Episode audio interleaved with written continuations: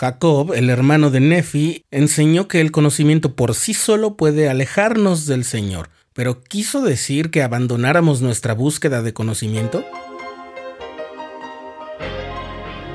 Estás escuchando el programa diario, presentado por el canal de los santos de la Iglesia de Jesucristo de los Santos de los Últimos Días.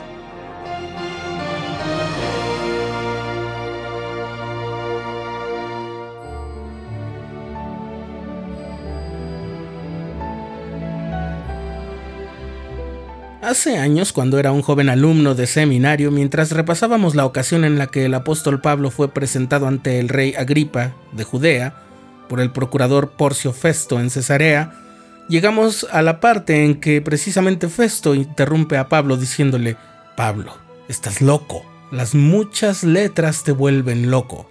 Entonces el profesor nos preguntó por qué le había dicho esto Festo a Pablo, y lo hizo con la intención de que nos diéramos cuenta de que Festo, Agripa y mucha gente que conoció al apóstol Pablo sabían que él era un hombre muy instruido. Pero en ese momento un compañero comentó que en efecto cuando las personas son muy cultas o instruidas tienden a apartarse del camino del Señor. Entonces mi profesor dijo algo semejante a esto. ¿Realmente lo creen? ¿Creen que la gente que es muy instruida tiende a alejarse de Dios en automático o más bien se alejan de Dios porque deciden hacerlo o porque ya querían hacerlo y encuentran un pretexto? Pero enseguida nos dijo algo que me resultó todavía más impactante. Al parecer, Festo quería desprestigiar el testimonio tan elocuente e inspirador de Pablo, y como no podía acusarlo de ignorante para decir que era de mentalidad débil y manipulable, entonces recurrió al insulto opuesto, Eres tan instruido que también por eso estás mal. Y luego dijo el profesor, eso suena como a bullying, a tachar a alguien de nerd o sabiondo para dejar de escucharlo. Buscar mayor conocimiento es un anhelo muy profundo y casi podríamos decir que natural como hijos de nuestro Padre Celestial. Él nos dio mentes que se deleitan en descubrir y conocer. En la perla de gran precio leemos que Abraham buscó las bendiciones de sus antepasados y deseó también ser el poseedor de gran conocimiento y ser un seguidor más fiel de la rectitud y lograr un mayor conocimiento. Y cuando lo obtuvo aprendió que lo que somos nosotros es llamado por Dios inteligencias y que nuestro progreso consiste en un aumento de la inteligencia.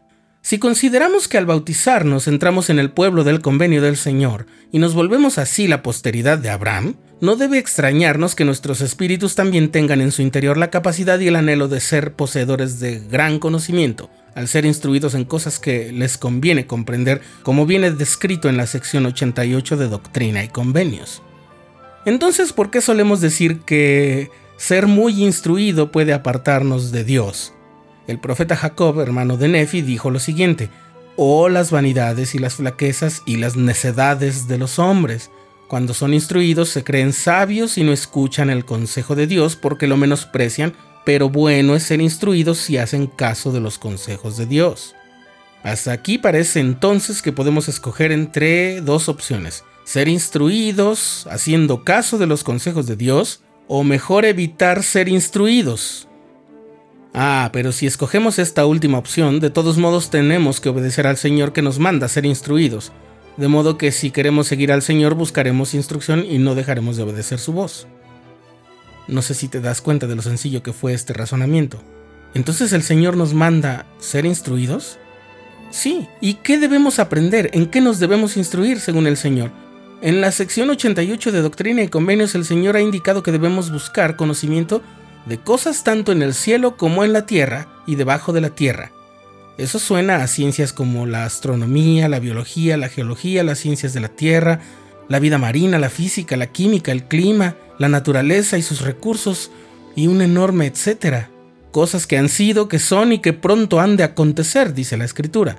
Uy, eso suena a historia, a estudios sobre las civilizaciones, la cultura, las problemáticas actuales, las perspectivas, los planes, el desarrollo social y científico, cosas que existen en el país, cosas que existen en el extranjero, las guerras y perplejidades de las naciones y los juicios que se ciernen sobre el país, y también el conocimiento de los países y de los reinos. Así está en la sección 88. No creo que haya algo más claro que esa enumeración ni tampoco creo que haya algo que se haya escapado de esa enumeración. Y ya te diste cuenta de que casi todo eso viene en el contenido de las materias escolares básicas hasta cierto nivel bastante alto. Sí, es alto. La mayoría de los programas escolares del mundo, en especial del mundo de habla hispana, están diseñados para que cuando los jóvenes ingresen a programas universitarios ya hayan hecho ejercicios de álgebra, geometría analítica y cálculo diferencial integral, conozcan el panorama de la historia universal y los episodios más importantes de su historia nacional y local, hayan comprendido e incluso visto en pruebas controladas fenómenos de la naturaleza con sus fórmulas, cálculos, graficación e interpretación, comprendan los fundamentos gramaticales e históricos de sus lenguas de uso e incluso que hayan desarrollado cierto nivel de formación artística. Sí, todo eso lo has podido obtener con solo asistir a la escuela y así has podido cumplir con un mandamiento del Señor. ¿Por qué? ¿Por qué es tan importante obtener incluso una formación académica? Leo lo de Doctrina y Convenios, sección 88, versículo 80. A fin de que estéis preparados en todas las cosas cuando de nuevo os envíe a magnificar el llamamiento al cual os he nombrado y la misión con la que os he comisionado. El elder Craig A. Cardon de los 70 dijo en una ocasión lo siguiente: Por buenas razones, la educación formal requiere que por varios años te dediques a una amplia gama de destrezas y temas algunos de los cuales tal vez no conozcas o no te guste demasiado estudiar. Sin embargo, debes ser diligente en tus estudios, pues amplía tus horizontes y expande la capacidad de tu mente para aprender también otros aspectos. De hecho, el estar expuesto a una amplia gama de destrezas y temas básicos te da la oportunidad de reconocer las aptitudes y temas que verdaderamente te interesan. Con eso en mente, al continuar tu educación tendrás la oportunidad de estudiar más a fondo las cosas que de verdad te gustan. Por su parte, el presidente Henry B. Eyring, primer consejero de la primera presidencia, compartió un consejo muy valioso que recibió de su padre cuando le aconsejó que estudiara algo, y ahí va la cita, algo que te guste tanto que cuando no tengas nada en qué pensar, eso sea lo único en lo que pienses. Si sigues una carrera que te interese mucho cuando vayas a trabajar, lo harás con alegría. El elder Robert D. Hales, que fue miembro del quórum de los doce apóstoles, dijo, la educación los prepara para mejores oportunidades de empleo, los pone en una posición mejor para servir y para bendecir a quienes los rodean, los colocará en un sendero de aprendizaje continuo y los fortalecerá para que luchen contra la ignorancia y el error. Como enseñó José Smith, así lo cita el Elder Hales, el conocimiento disipa las tinieblas, la incertidumbre y la duda, porque éstas no pueden existir donde hay conocimiento. En el conocimiento hay poder. Un mayor conocimiento nos da la oportunidad de ser una influencia más grande para lograr los propósitos del Señor.